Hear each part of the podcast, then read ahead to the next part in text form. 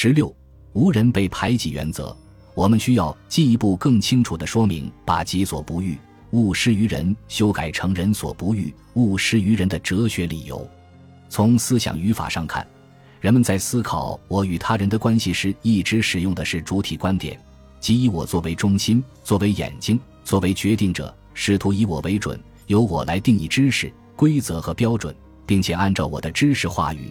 游戏规则和价值标准把与我异者改造并重新组织为与我同者，这种自我中心的态度可能是一种自然态度，恐怕不是文化。可以观察到，即使是自古非常强调他人的重要性的中国传统文化，也没有能够完全超越自我中心的理解方式。但有一点也是肯定的：现代性无疑以其主体性原则加倍强化了人们的主体观点。以至于使主体观点成为一种明显的祸害。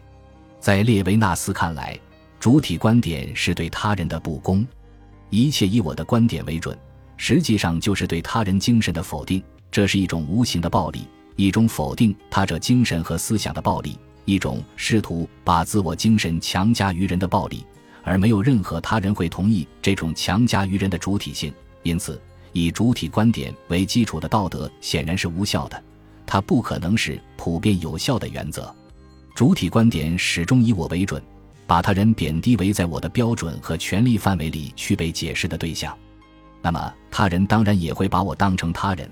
这种似乎对等的关系，实际上仍然是互相否定，这是一种互相拆台的对等。即使有互相尊重的良好意愿，但只要思维方式是主体观点，那种互相尊重的意愿其实无从实现。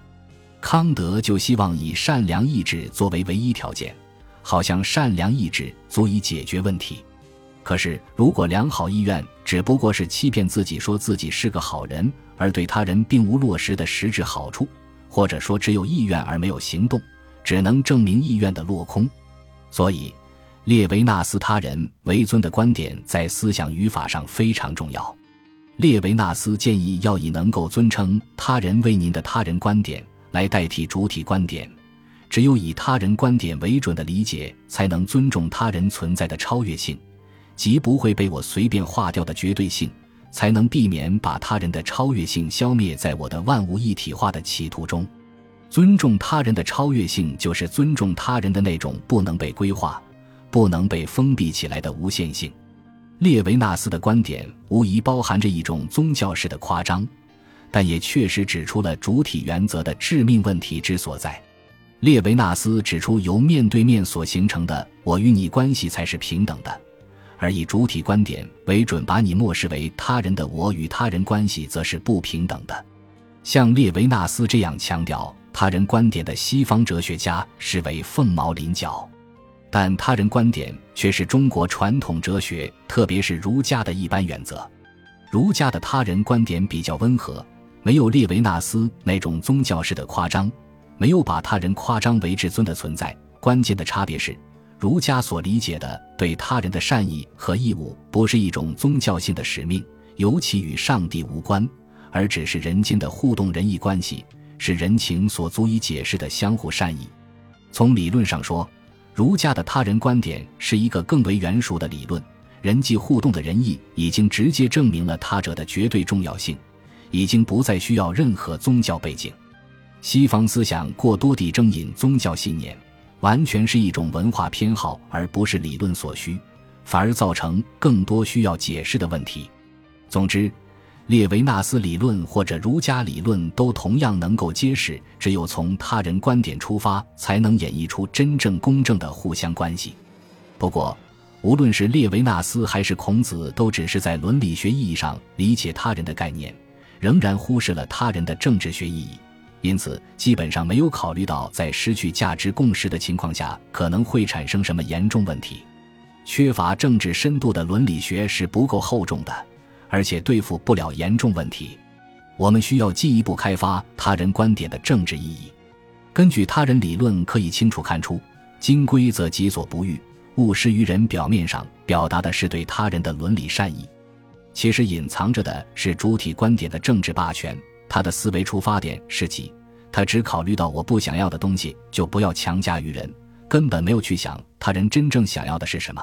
这意味着，我才有权利判断什么东西是普遍可遇和什么事情才是应该做的。我的心灵才是有资格做决定的心灵，而他人的心灵根本不需要在场，我就可以单方面决定普遍价值的选择，可以单方面制定游戏规则。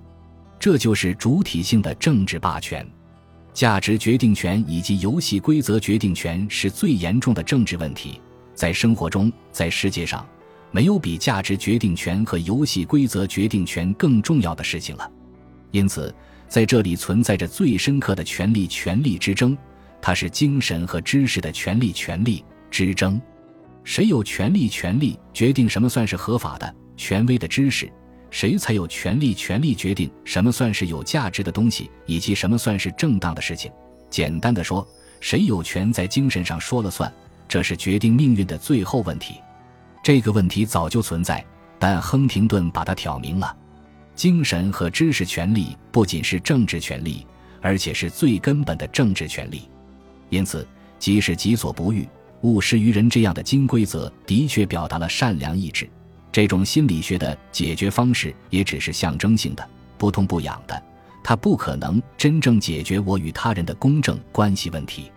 伦理学问题最终不可能依靠心理学，无论是康德式的善良意志，还是孟子式的良心，而只能指望一种政治学的解决，即必须能够使我与他人拥有在精神和知识上的对等政治权利。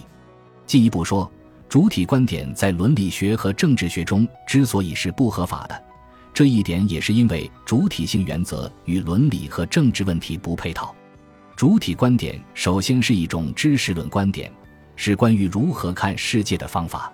在看事物时，不需要征求事物的同意，我想怎么看就怎么看。在知识论里，主体性原则虽然不见得是最优的，但却是合法的。但是在其他地方，主体观点就失去了合法性，例如在交往问题中，我就不可以想怎么就怎么随便看别人。如果他人不同意，我的看法就落空。于是问题由看变成了说和听，其中关键还在听上。我们不得不去听别人说什么，否则交往不成立。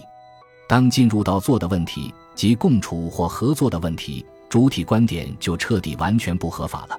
他人的不同意，甚至导致他人行动的反抗。那是一种实实在在的否定。生活的根本问题是存在论，而不是知识论。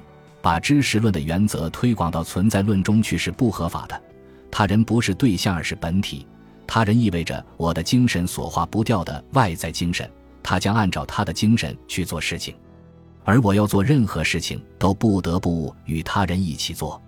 这种存在论上的关系，绝非知识论的关系。决定了他者原则必定替代主体原则而成为确定金规则的基础。当把他人观点计算在内，金规则所必须考虑的变量就有了巨大的变化。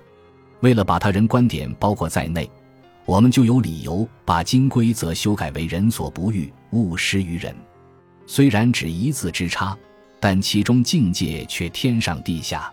在有几级人的方法论中，可能眼界只有一个，即我的眼界。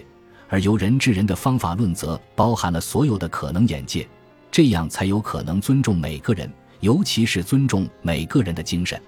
这个把每个人的精神权利考虑在内的方法，可以称为“无人被排挤”原则。